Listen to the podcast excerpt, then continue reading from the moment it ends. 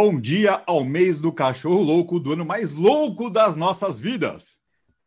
Fala, Bom dia! Segundo, fala galera! Muito bem-vindos ao nosso Café com Segurança. Todos os dias nos encontramos aqui no canal do CT Segurança, das 8 às 8h45. Afinal, o nosso mercado de segurança é essencial. Hashtag somos essenciais. Unidos, somos muito mais fortes e é muito legal que a gente possa trazer informação para que a gente possa transformar em conhecimento, trazer boas práticas, benchmarking de grandes gestores, pessoas do nosso mercado e fora do nosso mercado contribuindo para que a gente possa evoluir, crescermos juntos e é muito legal estar todas as manhãs aqui. Eu, Kleber Reis, Silvano Barbosa, Eusébia Matoso.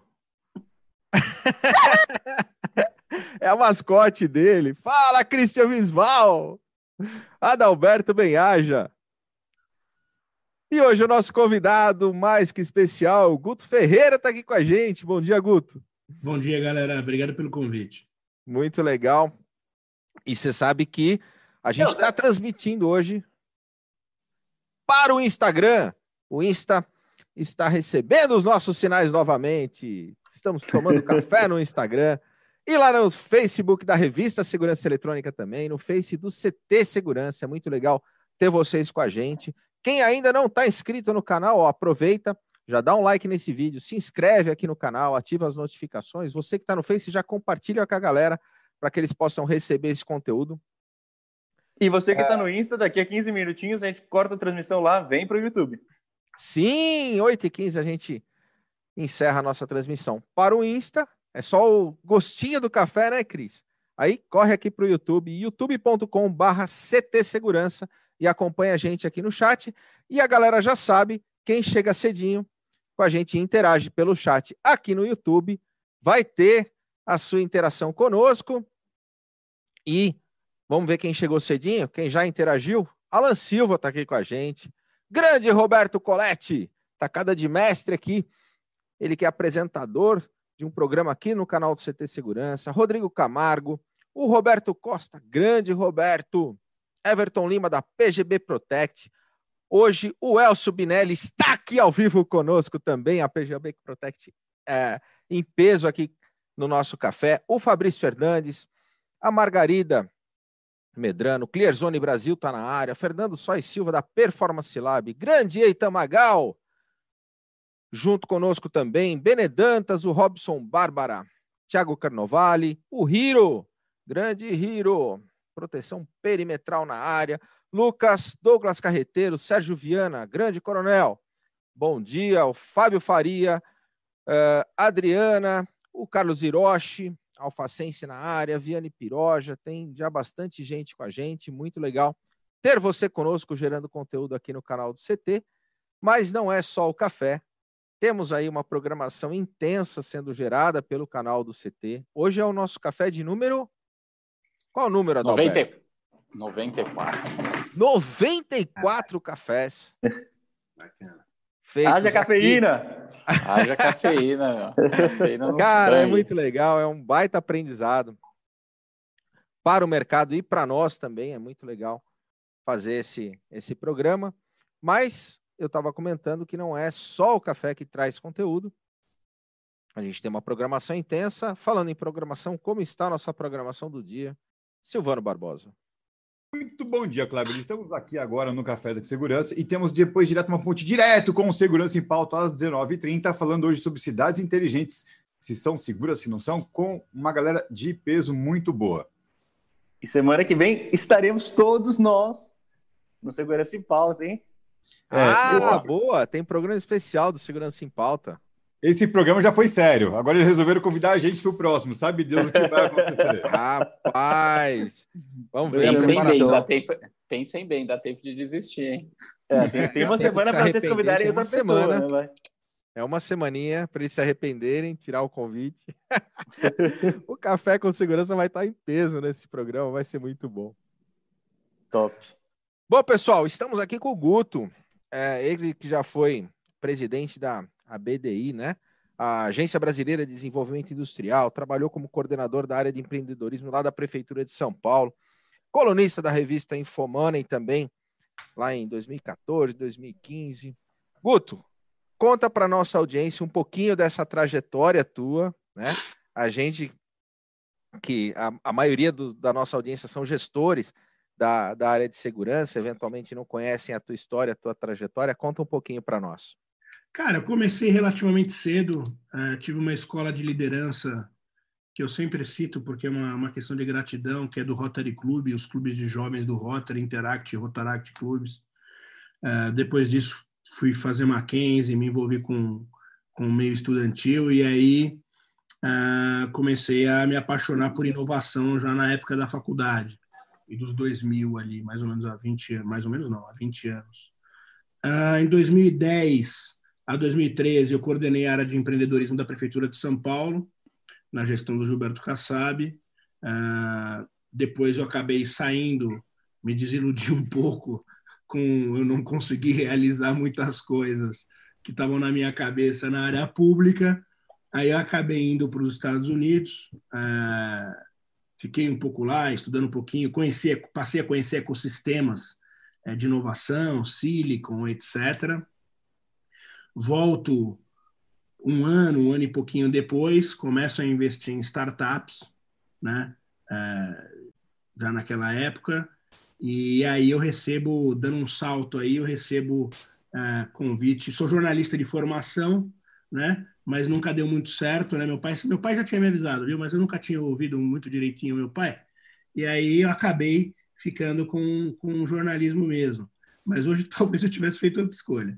Aí, quando eu volto, eu recebo o convite em 2016 para assumir a presidência da Agência Brasileira de Desenvolvimento Industrial. O Marcos Pereira tinha acabado de assumir o ministério no governo Temer. A presidente Dilma estava no processo de afastamento, ainda tinha acabado de ser afastado, ainda não tinha o impeachment. E aí, quando eu recebo a agência, é, é, é o meu contato direto com indústria, comércio e serviços. Então, nesses três anos e meio, um pouquinho mais talvez, que eu fiquei de 2016, maio de 2016 a setembro de 2019, já no governo Bolsonaro, é, a gente faz uma, uma, uma pivotagem, vamos dizer assim, na BDI, e a gente transforma ela na agência que depois foi eleita pelo TCU, a agência mais eficiente do governo federal, né, em gastos e em projetos. Então, a gente passa a trabalhar em outras áreas também, como defesa cibernética, própria conexão de startups com indústrias, que era algo que já acontecia fora do país e aqui não. Uh, Brasil mais produtivo, questão de produtividade sempre foi uma agenda histórica da agência, a gente evolui bastante e acaba fazendo outras parcerias internacionais e a BDI começa a colocar a cara dela. Aí eu saio na virada do governo Bolsonaro, eu sou convidado a permanecer, permaneço até setembro de 2019 e aí é hora de, de caminhar para uma outra linha. Né? Na verdade, foi uma grande confusão a saída, mas passando isso, Uh, hoje, aí eu reativo uma, um plano meu de consultoria que eu tinha de cenários político-econômicos, né, com tecnologia. Eu gosto muito dessa questão de trabalhar cenários com, com metodologias ágeis. Daí a gente passa a viajar o mundo inteiro e buscar o que está acontecendo de mais moderno, traz e a gente cria a Solomon's Brain, uh, eu e meu sócio, e agora, por uma coincidência, em, em termos, coincidência não, né, mas por uma questão de vários fatores, a crise tem sido muito boa para o nosso trabalho. Legal. E muito provavelmente pela questão da necessidade de todo mundo se digitalizar, é por esse lado? É por esse lado e o senso de urgência, né? É, a crise, a gente fala que a crise é a mãe de todas as oportunidades, né? O brasileiro, infelizmente, ele precisa de uma crise, é, independente de qual seja, para que ele possa se movimentar mais rápido, mesmo a política. Você vê, em três, quatro meses de, de pandemia, a gente teve aí aprovação de marco de saneamento, a gente teve telemedicina sendo aprovada, ainda que o Conselho Federal de Medicina tenha arrepios quando fala de telemedicina. Mas, cara, é, é inegável que a gente foi obrigado a, a, resolver alguns problemas por meio do digital. Reuniões do Congresso e do Executivo por meio digital que economizaram até agora 700 milhões de reais para os cofres públicos, porque você não tem passagem aérea, você não tem gasto com alimentação, você não tem gasto com transporte. Então, é, é, é, a digitalização de todas as coisas, eu acho que está chegando num momento muito próximo de a gente afirmar isso. É, nós estamos virando, eu brinco que a gente inaugurou a era do Homo Pixel. Não somos mais sapiens sapiens, agora somos um. Bem isso. E, ô Guto, e na sua visão, então, vamos lá para a gente contextualizar um pouco. O que, que é a indústria 4.0? Cara, a indústria 4.0, é, conceito aí mais do que difundido pelo Klaus Schwab, fundador do Fórum Econômico Mundial, a integração de várias e várias tecnologias, desde manufatura aditiva até inteligência artificial, passando pela acumulação de dados com Big Data e a inteligência pelo Data Analytics, é, espelhamento, é, simulação, é, 3D, que é a manufatura aditiva. É, você, tem o, você tem o IoT e o IOE, né? a gente fala o IoT, que é o que mais atinge a população, o consumidor final, mas o IOE, por exemplo, é uma tecnologia, é, é um sistema já fechado para a indústria, é a integração completa de várias robótica, é a integração completa de várias tecnologias que viram o tal da indústria 4.0, mas que hoje, já, já desde o ano passado, a gente, eu tive a oportunidade de comandar na BDI a, a, o plano de digitalização da economia brasileira. A gente entregou isso para o governo antes de eu sair. É, hoje, esse indústria 4.0 já virou um Brasil 4.0, porque comércio e serviços não tem como, já estão dentro também dessa discussão. Então, essa integração faz com que, em tese, pelo menos na, na teoria, você diminua custo e aumente produtividade né? É, e receita também. Então, essa é a, é a, é a ideia de futuro da, do meio produtivo. E como que você vê? Porque assim, aí a gente tem diversos Brasis dentro do Brasil. Então, aí a gente tem, de repente, o pequeno, o médio empresário, que tem essa necessidade de se inovar, mas tem a dificuldade de né, escassez de recursos, ou seja, é onde aí ele precisa talvez ser mais criativo, não sei, isso você pode dizer, mas é como a gente conciliar a questão da necessidade de, de repente, a máquina pública fazer investimentos que, que, que alavancasse essa velocidade da inovação e o pequeno empresário ali que precisa falar do tema também, mas sem recursos, sem conhecimento, é, como a gente enfrenta tudo isso Cara, e, e, e, que dica para cada um deles, né? Você sabe que tem um negócio interessante. A maior parte da indústria brasileira ela está no 2 ou 3.0, que é a mecânica, revolução mecânica ou revolução da automação, a 3.0. Ela não está na 4. 4.0, você pegar Sebrae, CNI, FGV, você tem medições diferentes aí que vão de 3 a 5% é, a mais otimista da quantidade de indústrias que estão na 4.0. Uma coisa interessante é que o conceito de 4.0 foi criado para o pequeno, não foi criado para o grande. O conceito do pequeno era justamente, o conceito do, do Schwab era justamente essa disfunção da 4.0, era atingir o pequeno para que ele pudesse não depender do grande para oferecer, para melhorar sua produtividade e oferecer direto ao consumidor. Isso seria colocar eles em pé de igualdade, vamos dizer assim. Só que as tecnologias não são tão fáceis, por exemplo, num Brasil que você não tem conexão, eu estou em São Paulo nesse momento, eh, em alguns lugares de São Paulo, como Jardim La Pena, que é uma área extrema da cidade, você tem, você tem um sinal em ED ainda. Nem 3G é. Você fala, pô, como é que vai entrar? Não existe 4.0 sem, sem conexão. Então, a gente tem um problema grande no Brasil em relação a isso. Obviamente, cidades ali, Pernambuco, você tem uma fábrica da Fiat Chrysler, que é provavelmente a fábrica mais moderna do Brasil hoje, é, 4.0. Você tem algumas outras fábricas na região sul, que é um polo metal mecânico importante para o país, sudeste, sem sombra de dúvida. Mas o agro começa a entrar nisso. Se você for para Sorriso, por exemplo, que é a capital do agronegócio no Brasil, você já tem lá tratores andando sem nenhum tipo de condutor, colheitadeiras, tudo abastecido por energia solar e fica 24 horas rodando, desvia de árvore, enfim, um monte de coisa. Agora, o pequeno, ele vai ter que entender a importância de entrar nesse game agora. Porque fatalmente, a gente, antes a gente falava assim: ah, se o cara não entrar, ele vai morrer. Só que aí ele não morria. E ele falava assim: pô, esses caras estão todo mundo maluco. Hoje, no caso do agro, que eu gosto de citar muito, porque é para todo mundo o agro é pop, o agro é tudo, mas quem paga a conta é a indústria. Isso é sempre bom deixar claro. 30% dos impostos arrecadados pelo governo vem da indústria. Né? Então, se, se a indústria fosse desonerada como o agro, que é importante sem dúvida nenhuma para o país, Mas se a indústria fosse desonerada como o agro, certamente o Brasil seria um país muito mais avançado do que é hoje. Mas esse pequeno ele precisa se conscientizar que agora é um momento de virada mesmo do mundo, tecnologicamente falando. E as novas gerações que chegam, elas não conseguem mais tocar um negócio, por exemplo, da família, se ela não colocar o dedinho tecnológico dela é, lá no, no, business. Então, isso pode acabar é, matando a própria continuidade do negócio. É, eu tenho uma dificuldade muito grande de enxergar, de achar que o problema são os pequenos empresários, cara. Eu, meu, tudo que eu olho, eu sempre sou levado a ver que o problema está realmente na questão governamental e no corporativismo. Por quê?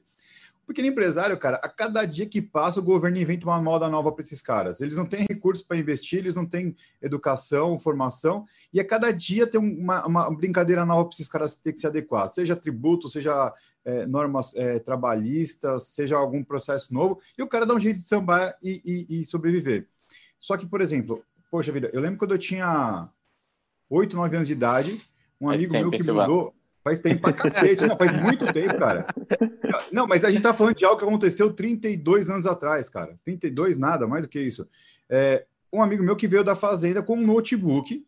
Eu nunca tinha visto um notebook na vida, nem sabia que, ela, que existia um notebook mostrando software de medição de, de chuva para saber o melhor momento da colheita do café, do plantio do café. Então, assim, o, o, o agronegócio ele já está high-tech há muito tempo. Eu, eu, me lembro de há seis anos atrás acompanhar é, caminhões tanque que faziam entrega de combustível nos caminhões que estavam rodando dentro do, do da lavoura, tudo falando por Zigbee, cara entendeu? E a gente não tem mais nada. A gente tem um sistema de incêndio no, que, que funciona por Zigbee no Brasil fantástico ninguém aplica porque o bombeiro tem dificuldade de entender isso. Então, eu acho que o nosso problema está tá lá no governo, está nessa questão do cooperativismo. Ah, o juiz não quer fazer é, nada online porque vai perder a importância dele, né? Eu, o médico não quer atender online porque vai perder a importância, a valorização dele. Cara, eu acho que assim, tem nada a ver. Se a gente conseguir puxar isso do governo, o resto, cara, vai vir atrás. Tem um monte de gente babando, mas babando para fazer isso funcionar. O nosso segmento,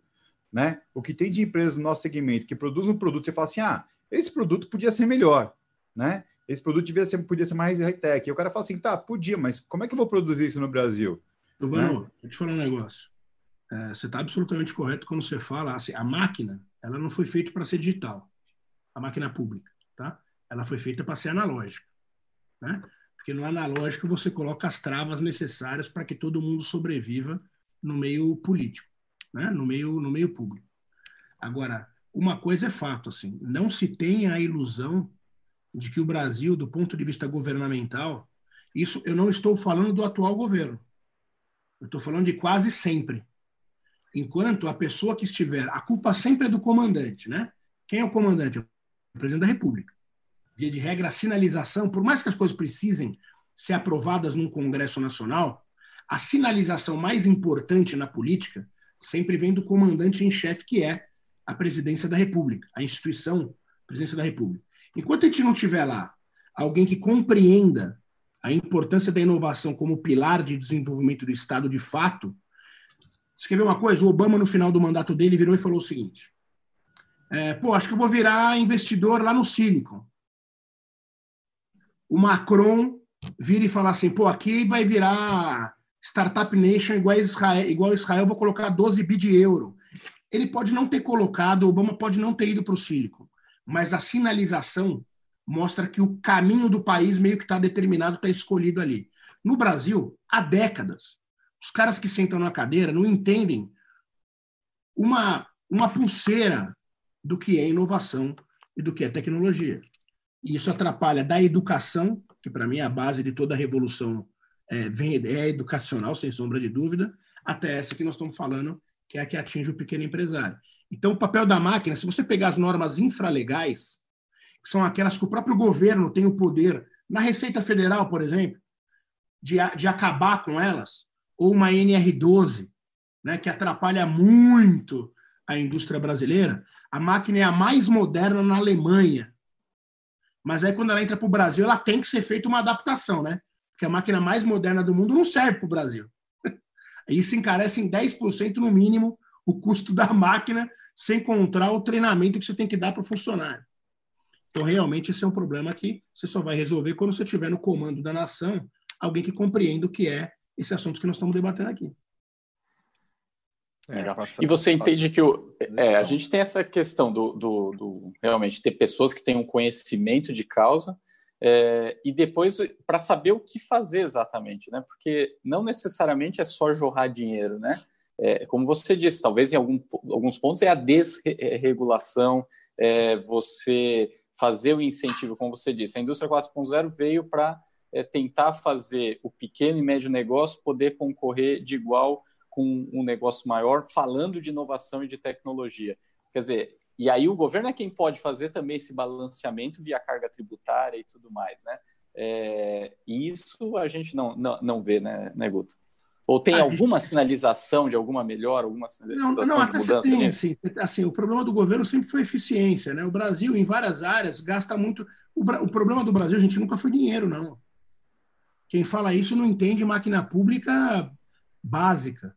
O problema do Brasil é que se gasta muito dinheiro em nada. Se gasta mal o dinheiro em todas as áreas do país, você gasta muito mal o dinheiro. A gente teve uma sinalização, ter uma equipe econômica liberal faz uma diferença sob esse ponto de vista de desregulamentação, etc. Só que você precisa ter uma equipe econômica liberal que seja atualizada. Não necessariamente pensar igual ao Chile da década de 70, com a escola de Chicago antiga, resolve o problema agora. Tem que ser uma equipe que seja apaixonada por problema. Tem que ser uma equipe que seja antifrágil. Nomes que a gente conhece, dos livros, das teses, etc. Tem que ser uma equipe que goste do caos. Se o cara agora que está no governo, e aí eu garanto para você que na equipe econômica tem muito poucos ou quase nenhum que pense dessa forma neste momento, tá? Neste momento. Chegou uma crise, se o cara não comemorar e não soltar rojão, ele não pode estar no governo.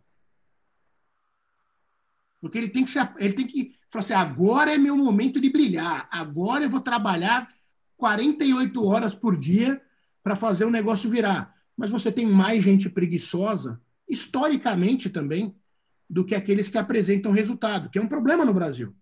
A gente nunca cobrou a galera por resultado. Devia ser assim, ó, me dá o planejamento aí.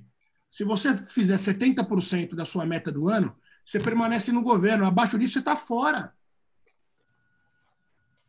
E ponto.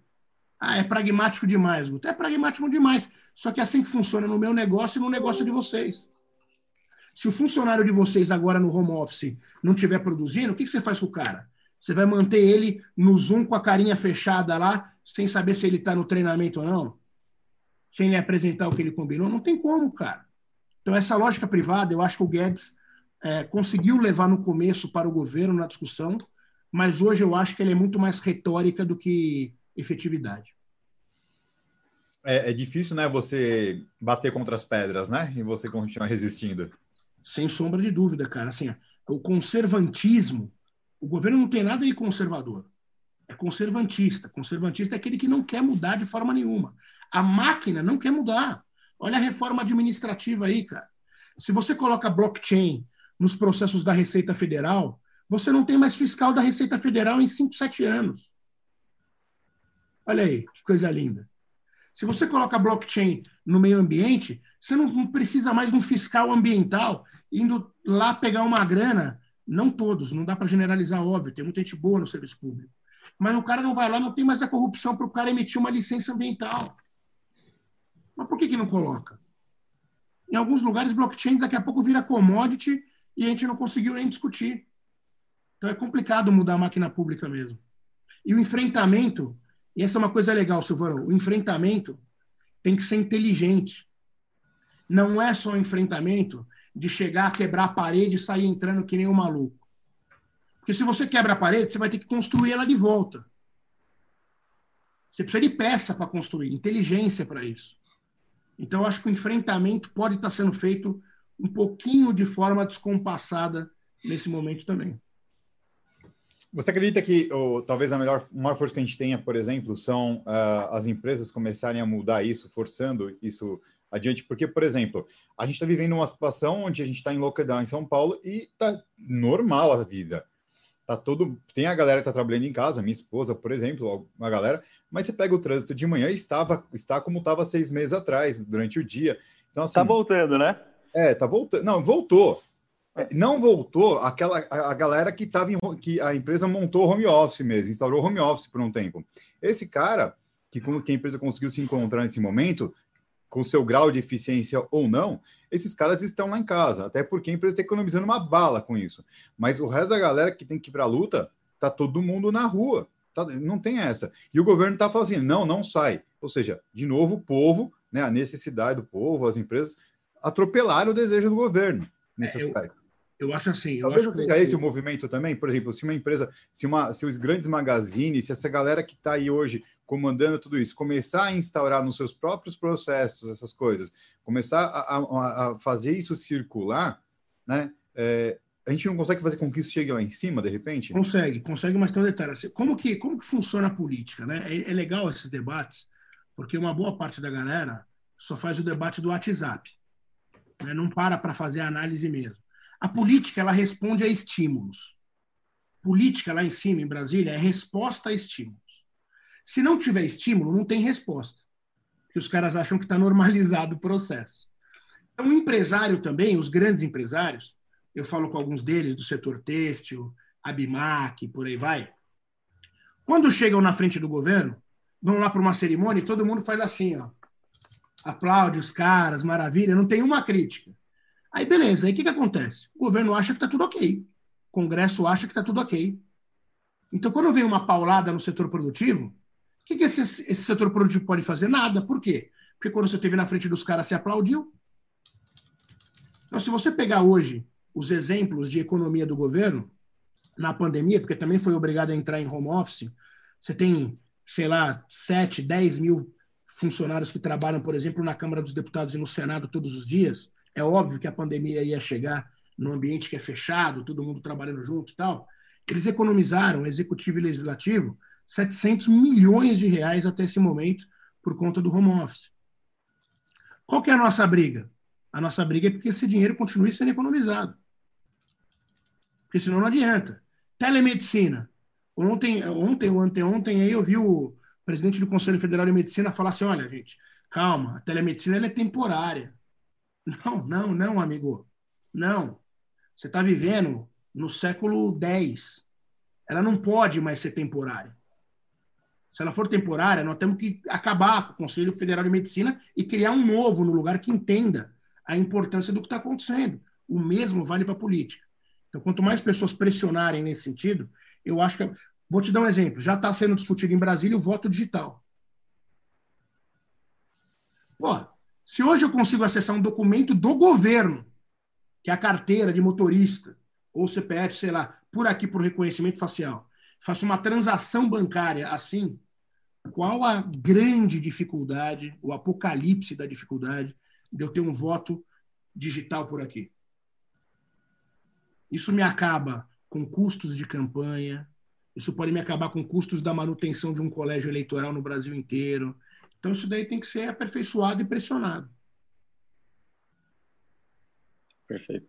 O Guto, agora falando da questão, voltando um pouquinho mais para o mercado então privado, as PMEs, é, não só as PMEs, mas falando de tecnologia, mas a ligação da tecnologia, a aplicação da tecnologia, da inovação com a questão cultural, né, é, de a gente conseguir entender o que é, é inovação, o que a tecnologia traz de benefício para os nossos projetos, para os nossos clientes, mas de forma que a mensagem consiga ser transmitida, ou seja, quem vende essa tecnologia, quem a recebe, entenda que realmente tem a questão de valor, igual a gente comentou rapidamente antes, onde no nosso segmento, por exemplo, segurança, a gente tem produtos e soluções de altíssima tecnologia, um exemplo para proteção perimetral, por exemplo, mas você ainda esbarra em diversos projetos onde tanto a empresa que vende quanto o cliente que adquire, ele quer, por exemplo, uma cerca elétrica, uma concertina, porque ele tem a questão visual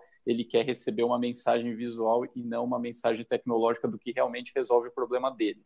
O quanto também a questão, essa questão cultural relacionada é, é, tem impacto no desenvolvimento de novas tecnologias, no desenvolvimento de inovação de produtos. Cara, a cultura digital ela é feita de três coisas. Antes eram duas nas empresas, agora virou três para a cultura: pessoas, processos e infraestrutura.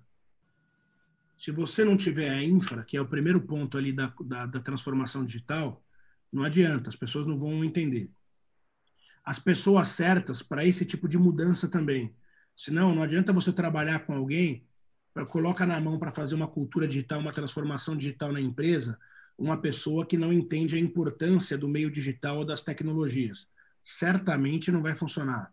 E processos, eu, é, dentro dessas questões de consultoria, outro dia um, empresário de uma empresa grande de cimentos, aqui de São Paulo, inclusive, falou assim, Guto, quero mudar a cultura da minha empresa, mas eu tenho aí, você acha que em dois, três anos eu consigo? Eu falei, em dois, três anos a cultura que você programou, no jeito que está indo, ela já virou duas culturas. Quer dizer, não tem como. Muitas vezes a gente tem que desligar a chave e ligar de novo. Todo mundo vai ficar no caos ali um mês, 15, 20 dias, só que depois está todo mundo alinhado dentro do processo e aquele que não tiver alinhado não pode mais estar tá trabalhando na empresa. É, ah, Guto, mas isso daí é triste. É triste, mas é assim. Para quem quer ter resultado, é triste, mas é assim. É óbvio que o ser humano vive do, do estímulo visual em relação a várias das tecnologias, isso é ruim para quem é do meio tecnológico, né? Porque você ainda tem uma transição da minha geração milênio, talvez da galera da Baby Boomer também, que está aí já ainda comandando alguns negócios. A geração Baby Boomer, é, ela, ela esquece. Assim, via de regra, 90 e tantos por cento, ela quer ver a cerquinha elétrica. Se ela não vê a cerca elétrica, ela não acredita que aquilo está protegido. Aí você vai para a minha geração, que é a milênio, nascido a partir da década de 80, eu já tenho uma transição para um conhecimento tecnológico. A geração X, que é a geração. Oh, meu Deus, a, a, a, y, a, y, a Z. A Z, a geração Z, nascidos a partir de 97, esses caras já estão dentro desse pensamento que nós estamos falando. Ele não quer ver a cerca, ele só quer receber informação aqui dizendo se está seguro ou não, o resultado, o dashboard, outras palavras já entram no processo. Então, acho que a partir dos próximos 5, 10 anos, nós vamos ter essa realidade aí plenamente implementada no Brasil. Agora, óbvio, isso eu estou falando dos grandes centros, né? É, Kleber, se você pegar, por exemplo, é, o Acre, é, Manaus, áreas que foram esquecidas pelo Estado também e se desenvolveram menos tecnologicamente, eles têm um período de amadurecimento que eles estão aí pelo menos uns 15, 20 anos atrás. É, você citou Sorriso, eu, eu acompanhei, por exemplo, numa das maiores usinas de etanol a partir do milho, a partir do milho, da América Latina, usando tecnologias, Guto, que assim, até a colheitadeira automática tem áreas que a natureza, né, é, com, com toda a sabedoria do, do, do agro, tem áreas ainda que não estão no mesmo nível de produtividade que outras na mesma fazenda. E aí um sobrevoo de drone faz o um mapeamento, joga, georreferencia a colheitadeira para que ela tenha uma otimização de, de tempo e não fique naquele, naquele, naquele espaço, naquele uhum. espaço menos produtivo, que ela não perca tanto tempo ali. Então, até a gente está falando da automação de produtividade em cima do sistema que já é automatizado, né? É, é uma coisa muito, muito. É, louca. eu falei sorriso, mas você tem ali também Lucas do Rio Verde, que fica perto do sorriso. Lucas Verde, claro. É, que é um grande polo também tecnológico para agro aí. Mas ali Mato Grosso teve a facilidade da questão da soja entrar rasgando e movimentar todo o processo. Mas você pegar Rondônia, Rondônia está se recuperando agora, voltando agora a trabalhar café, né? Rondônia tem o quarto, por exemplo, número de rebanhos do Brasil de, de, gado, de, de gado de leite. Então, você tem ainda áreas que podem ser muito mais desenvolvidas a tecnologia, mas você depende da terceira. No caso do agro, é muito louco. Porque a primeira geração do agro é aquele cara que chegou e tomou a terra. A segunda geração é a que colocou a, a produção lá. E agora nós estamos na terceira geração do agro, que é a molecada. E a molecada já está avisando os pais, assim, ó, ou eu vou colocar drone, sensor de, de solo e não sei o que lá, eu vou embora. Então, isso pode facilitar um pouco também a assunção da tecnologia nesse meio aí.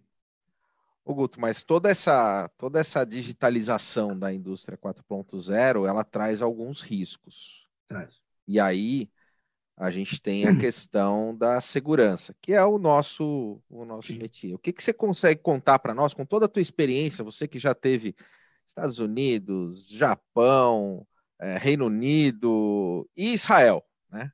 E aí eu me, me toca, né, até pela questão da Ogen, de trazer essas tecnologias israelenses na, na área de proteção perimetral, mas o que, que você consegue falar para nós sobre a tua experiência na questão de cibersegurança? Ah, eu acho assim, é, bom, primeiro, quando você fala de 4.0, se eu pegar a Alemanha, são os dois conceitos, né, 4.0, é, que vem da Alemanha e tem um conceito um pouco diferente nos Estados Unidos, são os dois líderes aí, a Alemanha investe 12 bi de euro por ano na, em 4.0. É óbvio que nós estamos muito distante dessa realidade. Mas quando a gente fala de segurança, é, o mundo não adianta. Não é, não é à toa que você está sem mexer no celular e daqui a pouco entra a Siri falando: Oi, você está perguntando alguma coisa? Não, não é à toa, é porque ele tem que ouvir de forma não seletiva para acumular e melhorar a inteligência artificial dele. É, é, essa questão, o Brasil precisa evoluir muito mais em relação a Israel, é, por exemplo, onde a defesa cibernética, defesa é ataque, vamos falar só de defesa, que é no caso é, do privado principalmente, defesa cibernética ainda não é levado tão a sério. É, as pessoas pensam assim, ah, será que o meu dado está na rede? Mas elas não pensam que o segredo industrial dela também já pode ter sido roubado. Que o projeto, a empresa dela pode ter sido invadida. Esse é o primeiro passo para o empresariado, é entender que a segurança da informação não é o consumidor em si. Para quem tem um negócio, é a informação da própria empresa. O quanto eu CRM na nuvem, com todos os teus clientes, com todos os é, teus cara, projetos, tem coisa que, assim, negócios. As tecnologias são legais, a nuvem, pô, a nuvem é um negócio bacana pra caramba.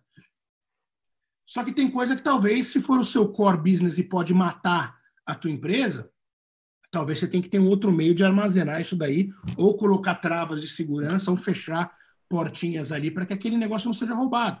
Vou te dar um exemplo interessante. Tem um antivírus chamado Kaspersky. Todo mundo aí conhece, russo. Né?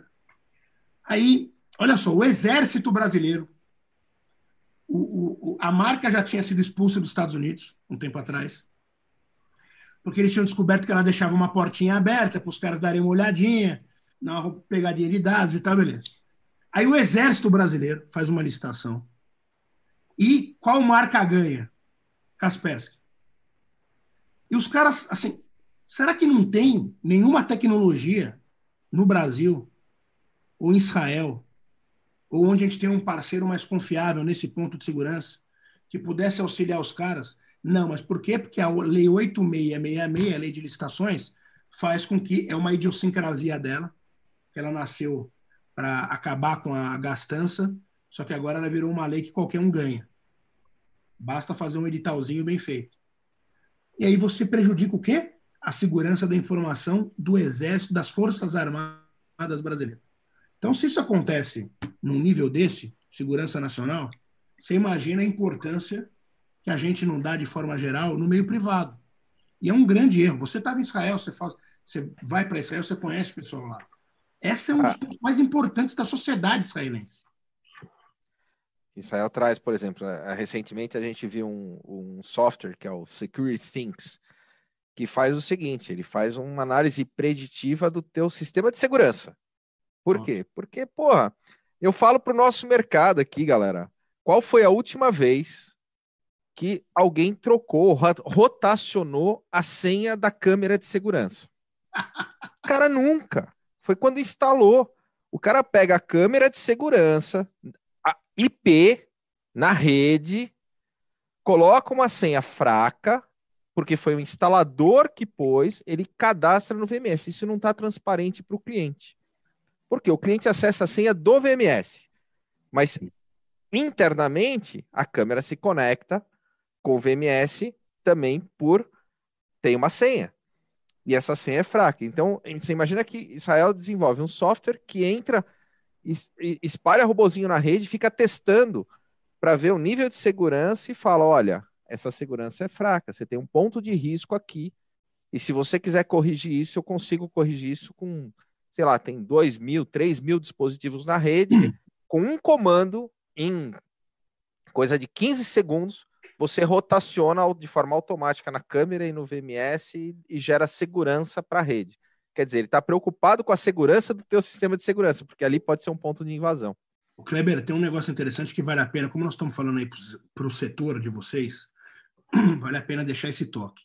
É, uma coisa também é que talvez o setor precise se posicionar melhor, enquanto setor, sobre a importância desse tema. Porque as pessoas, via de regra, elas não têm esse conhecimento que nós estamos aqui debatendo. Quem tem é o setor. Né? É, eu não lembro quem era o político lá das antigas que falava assim: se eu não tô, se a pessoa não está entendendo aquilo que eu estou falando, a culpa não é dela, a culpa é minha que não me fiz entender. O setor tem algumas linguagens técnicas e a importância dele, só quem pode passar é o próprio setor para o consumidor. Senão esse cara nunca vai entender a importância de rotacionar a câmera de segurança. Então, de repente, uma, uma discussão dessa, como que o setor pode atingir mais o consumidor final, fazendo com que ele entenda a importância disso? Conscientização, né? Cara, é. não tem jeito. Final. Aí, o ser humano. Eu não falei que a política era baseada em estímulo. O consumidor é baseado em estímulo. Ele teve agora um puto estímulo para ele ficar em casa e não consumir nada. O que ele fez? Ficou em casa. Aí, mas eu quero consumir. Aí ele teve um estímulo para consumir por onde? Pela internet. Aí ele foi lá e fez o quê? Consumiu. Agora estão tentando fazer um estímulo para ele consumir de novo fisicamente. Mas ele já gostou do estímulo anterior, que é consumir pela internet. Então vai ser um pouco complexo e demorado até ele voltar a consumir fisicamente. Esse estímulo tem que ser trabalhado pelo setor de segurança. Perfeito. E é bastante isso que a gente tem pregado aqui e tentado divulgar, porque a gente precisa fazer o cliente enxergar esse valor, né? A gente precisa criar na, na, na cabeça dele o quanto ele precisa se preocupar com diversas coisas que para nós é natural, a gente conhece, mas a gente precisa de alguma forma fazer o cliente entender para ele enxergar valor nisso. Pô, Adalberto, simples, né? Fala, Alberto. Porque às vezes a gente está falando num nível e o cliente está pensando em pegar aquele, trocar o VMS gratuito dele, cara. Então, Sim. mas olha só, você abriu o programa de uma que nem abre programa de rádio né? A maioria dos caras não consegue se comunicar dessa forma. Vamos ser sinceros. A maioria da galera do setor, é difícil você chegar num consumidor com um sorrisão lá e falar: e aí, meu? Pô, temos que rotacionar sua câmera, seu maluco. Senão os caras vão roubar seus dados, pô. Às vezes o cara precisa mudar a forma dele de, de, de impactar o cliente para ser mais amigável e mais e melhorar a interpessoalidade desse contato. Se ficar no âmbito técnico, só técnico entende, mano. Sim. Isso vale a pena pensar. Tirei uma, é uma reunião na Petrobras, eu com 30 pessoas da Petrobras, assim, e o pessoal, né, naquela formalidade, e aí eu, eu, eu, é o meu jeito, não tem. Aí eu levantei e falei, ah, galera, não pode ser. Não pode Você ser. sabe que eu tive uma, eu tive uma reunião na presidência da República, no governo é. novo, mas, mas choca, choca, né? Então, e eu fui de jeans ao estar e camisa para fora. Aí, cara, a hora que eu entrei na sala, presidente lá, vice-presidente, todo mundo, aquele jeito, formalismo militar, basicamente, os caras olharam para mim e eu me senti o, o, o, pior cara, a escória da humanidade política. Só que na hora de entregar resultado, que é a nossa, o nosso métier aqui, a gente vive de entrega de resultado, aí a história deu uma mudadinha, mas ainda assim me avaliavam pela forma e não pelo resultado. Isso pode acontecer também com o consumidor. Né? Sim, Guto, é em, em, em, um momento você falou que até como quando estava na, na, questão do governo, você queria entregar algumas coisas e isso não era possível, queria fazer umas coisas e isso não era possível. Você sai, monta uma consultoria, viaja pelo mundo e, e você falou uma coisa muito interessante, né? Que o momento da crise é um momento de crescimento. Só que essa crise é mundial, ou seja, todos os países estão crescendo nesse momento também. Mas o que, que você enxerga de oportunidades que podem vir para o Brasil para a gente aqui é, crescer em oportunidades de negócios? Eu acho que, primeiro, a gente, a gente tem que diminuir o gap de, de uso de ferramentas que os caras já usam lá fora de análise, por exemplo, ferramentas ágeis, metodologias ágeis, que é um negócio simples. Eu estou falando do Canvas, que não é uma metodologia ágil, uma porta de entrada, até um Ishikawa da vida. Né? Então a gente consegue, isso daí, a diminuição disso faz com que o gestor privado se torne um cara melhor. Ele, ele trabalhar cenários, sabendo que uma crise pode acontecer de 10 em 10 anos, que as tecnologias estão mudando de tanto em tanto, a importância de eu colocar isso porque vai se pagar o ROI. O que, que é o ROI? Né? A gente fala ROI, os caras ficam loucos.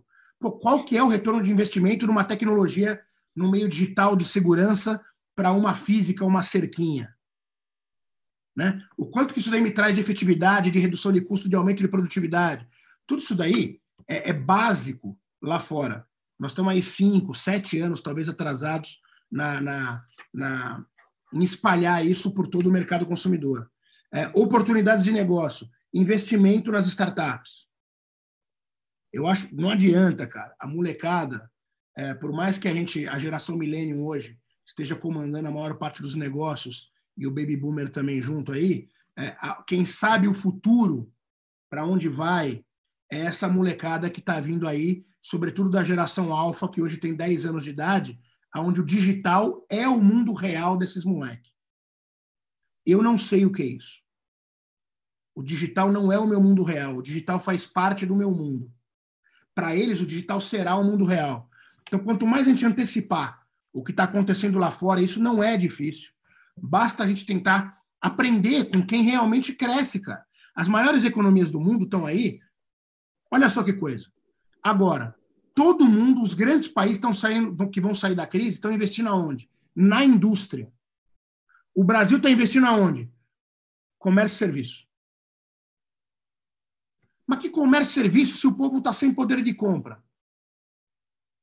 Vai tentar fazer comércio e serviço no Rio de Janeiro hoje. Sem carnaval, sem ano novo, sem festa junina, sem lá, sem mais o quê? A indústria, cara, a gente devia olhar para quatro ou cinco países: Estados Unidos, Reino Unido, Alemanha, Israel, Coreia do Sul. Olha para a China também. É a indústria que vai puxar a retomada da produção. Ah, botei o protecionismo. O protecionismo vai crescer. Estados Unidos vai puxar o protecionismo nos próximos três anos. E o Brasil? O Brasil não quer protecionismo. Então, beleza. Então, vamos deixar a indústria aqui morrer porque o protecionismo é para você se resguardar num primeiro momento. A tua indústria ela é importante. Quer dizer que você vai parar de fazer acordo bilateral? Óbvio que não. Tem parceiro estratégico. Mas não adianta você não fortalecer a indústria, comércio e serviços interna agora, porque o país não vai sair da crise nos próximos 5, 7 anos. Então, num cenário, e aí eu te falo, o Cristiano, de uma forma é, pragmática, que alguns dizem que é apocalíptica. O Brasil, óbvio que vai crescer. Se for mais para o fundo do poço, não tem para onde ir. Pô, tem que crescer. Os caras, ah, cresceu 13%. Não, não cresceu 13%. Você cresceu 13% tentando recuperar a queda de 48%. Então, nos próximos 5, 7 anos, o Brasil vai brigar para chegar no patamar pré-crise, que foi do final de 2019. O que nós vamos fazer nisso? Ou nós vamos antecipar passo, ou nós vamos ficar 40 anos atrás do que está acontecendo ao redor do mundo. Comércio digital, fundamental. Discussão de segurança digital, segurança da informação. Quem não discutir isso daí, pelo amor de Deus, não pode nem fazer mais live com ninguém. Live, olha o mercado de live. Olha a briga que teve com o Zoom um tempo atrás, porque por falta de uma segurança ou uma quebra da segurança dos caras, perdeu um monte de dados aí. Olha o que aconteceu com o Twitter recentemente. Os caras pegaram dinheiro da galera mais rica lá e compraram tudo cripto. Olha a discussão da criptomoeda. O Brasil vai caminhar para uma cripto? Não vai? Olha a tributação em cima da galera do meio de segurança digital. Será que eu deveria tributar a galera da segurança digital? Ou segurança digital, segurança da informação, principalmente no meio digital, é tão importante que eu deveria desonerar esses caras e falar, malandro, avança avança porque eu preciso estar na elite mundial da proteção dos dados. Essa discussão é que tem que acontecer agora. Agora, oportunidade de mercado, cara, o brasileiro precisa aprender a, a criar as coisas, o governo tem que aprender a facilitar para que o brasileiro crie, e nós temos que exportar tecnologia.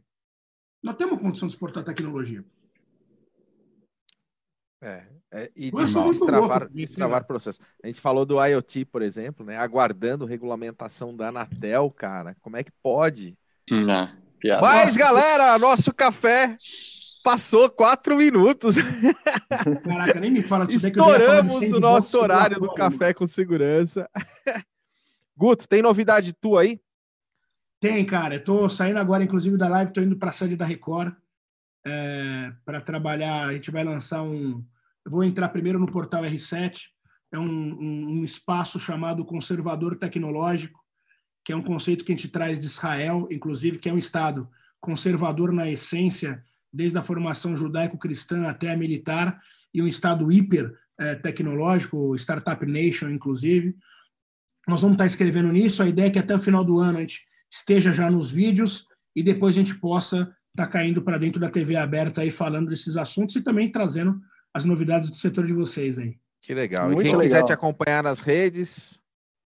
Ah, quem quiser acompanhar nas redes, é, eu estou reformulando elas agora por conta do contrato com a Record, mas no Instagram é conservador underline tecnológico. No LinkedIn está lá como Guto Ferreira mesmo. Facebook eu só uso porque eu preciso, quando você precisa impulsionar, você precisa de uma conta no Facebook, mas eu não uso Facebook, para mim é, é, eu já estou mais na, na, linha da geração Z. É completamente desnecessário. TikTok eu não tenho porque eu não quero ter meus dados roubados. E aquelas, é aquelas frases polêmicas né? no final é. da Fala no fim e sai, né? Isso daí passa. Mas o Instagram. Tá ao vivo ainda, tá ao vivo. o Instagram e o, e o YouTube e o portal da Record serão os meios para me localizar aí. Mas vai estar tá tudo como conservador tecnológico. Muito legal. Muito bom. Show. Obrigado demais Show, pela tua participação no nosso café. Eu que agradeço, mano. E é e isso aí, galera. Também, hoje, hoje é aniversário do Theo. Theo Peleteiro, um grande abraço, oh, meu amigo. Abraço, oh, Theo. Parabéns. Muito Acabou legal. de mandar a mensagem aqui que chegou no chat aqui com a gente também. Top. Legal. É isso aí, galera. Muito bom. E nos vemos amanhã, amanhã. de novo no Café com Segurança. Tamo junto. Valeu, galera. Valeu. Um abraço. Valeu. Tchau, tchau.